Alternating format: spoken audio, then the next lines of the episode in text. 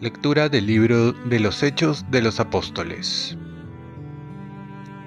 El día de Pentecostés, Pedro, de pie junto con los otros once apóstoles, pidió atención y les dirigió la palabra. Judíos y vecinos todos de Jerusalén, escuchen mis palabras y entérense bien de lo que pasa. Escúchenme, israelitas, les hablo de Jesús Nazareno el hombre que Dios acreditó ante ustedes realizando por su medio los milagros, signos y prodigios que ustedes conocen. Conforme al designio previsto y determinado por Dios fue entregado y por mano de paganos. Ustedes lo mataron en una cruz.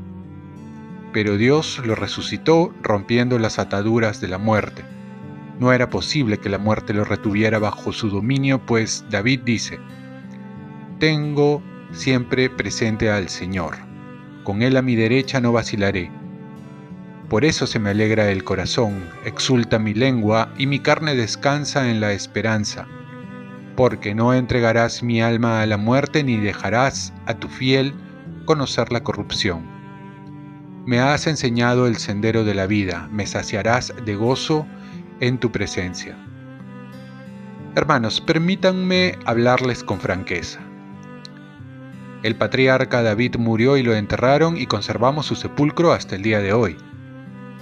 Pero como era profeta y sabía que Dios le había prometido con juramento sentar en su trono a un descendiente suyo, vio anticipadamente la resurrección de Cristo y dijo que no lo entregaría a la muerte, ni su carne experimentaría la corrupción.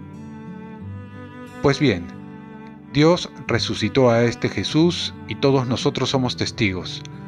Ahora exaltado por la diestra de Dios, ha recibido del Padre el Espíritu Santo que estaba prometido y lo ha derramado.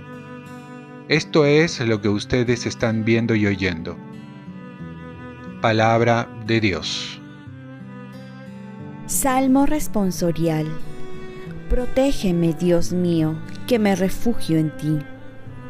Protégeme, Dios mío, que me refugio en ti. Yo digo al Señor, tú eres mi bien. El Señor es la parte de mi herencia y mi copa. Mi suerte está en tu mano. Protégeme, Dios mío, que me refugio en ti. Bendeciré al Señor, que me aconseja hasta de noche me instruye internamente. Tengo siempre presente al Señor, con Él a mi derecha no vacilaré. Protégeme, Dios mío, que me refugio en ti. Por eso se me alegra el corazón, se gozan mis entrañas, y mi carne descansa serena, porque no me entregarás a la muerte ni dejarás a tu fiel conocer la corrupción. Protégeme, Dios mío, que me refugio en ti. Me enseñarás el sendero de la vida, me saciarás de gozo en tu presencia, de alegría perpetua a tu derecha. Protégeme, Dios mío, que me refugio en ti. Lectura del Santo Evangelio según San Mateo. En aquel tiempo las mujeres se alejaron a prisa del sepulcro y corrieron a anunciarlo a los discípulos. De pronto Jesús les salió al encuentro y les dijo, Alégrense. Ellas se acercaron, se postraron ante él y le abrazaron los pies. Jesús les dijo, no tengan miedo. Avisen a mis hermanos que vayan a Galilea y allí me verán. Mientras las mujeres iban de camino, algunos guardias fueron a la ciudad y comunicaron a los sumos sacerdotes todo lo ocurrido. Ellos, reunidos con los ancianos, llegaron a un acuerdo y dieron a los soldados una fuerte suma de dinero con esta consigna digan, sus discípulos vinieron durante la noche y robaron su cuerpo mientras dormíamos. Y si esto llega a oídos del gobernador, nosotros lo convenceremos y a ustedes los sacaremos de apuros. Ellos tomaron el dinero y obraron conforme a las instrucciones, y esta versión se ha ido difundiendo entre los judíos hasta el día de hoy. Palabra del Señor. Paz y bien. Signos de resurrección, alegría y valentía.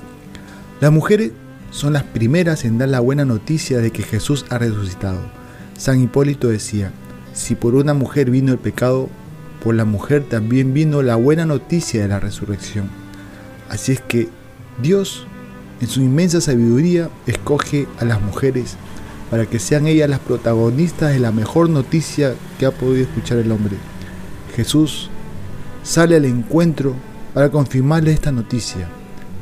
Y vamos a ver dos características que nos relata este Evangelio y que acompañan a este tiempo de Pascua. Alegría, porque verdaderamente es la mayor noticia, la resurrección. Y ahora Dios nos acoge y nos abre la puerta en este misterio de la resurrección. Y también Jesús va a agregar la valentía. En otras palabras, nos dice, no tengan miedo, pues no debemos temer el transmitir el mensaje, la buena noticia, de dar a conocer que Jesús ha resucitado. San Pablo va a decir, ¿quién nos separará del amor de Dios? La angustia, la muerte, la persecución. Si en todo vencemos por aquel que nos amó. Es así que es lo que nos dice ahora mismo que no temamos porque Dios está con nosotros. Es normal tener temor, pero no es normal que este temor nos paralice, que este temor nos lleve al pánico y que dure mucho tiempo en nuestra vida. Porque de esta manera estaríamos desconfiando del amor, del cuidado, de la protección de Dios, de un Dios que nos ama y que todo lo puede. La resurrección, si no se le acoge desde la fe, es imposible pretenderla explicar con la razón. Claro que la razón puede explicar algo, pero no todo. Por ello el evangelista pone dos opciones, creer en el testimonio de las mujeres o creer que el cuerpo ha sido robado. Pidamos la fe para aceptar y escoger esta buena noticia, más que pretender entenderla con la razón, porque viene por la fe que es una gracia. Oremos, que la Virgen María, nuestra Madre, acompañe en nuestro caminar a llevar la buena noticia con alegría y sin temor. Y dame, Madre Santa, sobre todo la gracia de creer más en Jesús resucitado. Ofrezcamos nuestro día. Dios Padre nuestro, yo te ofrezco toda mi jornada, en unión con el corazón de tu Hijo Jesucristo que siga ofreciéndose a ti en Eucaristía para la salvación del mundo. Que el Espíritu Santo sea mi guía y mi fuerza en este día para ser testigo de tu amor. Con María, la Madre del Señor y de la Iglesia, te pido por las intenciones del Papa. Con San José Obrero, te encomiendo mi trabajo y mis actividades de hoy, para que se haga en mí tu voluntad. Y la bendición de Dios Todopoderoso, Padre, Hijo y Espíritu Santo, descienda sobre ti. Cuenta con mis oraciones que yo cuento con las tuyas que tengas un santo día.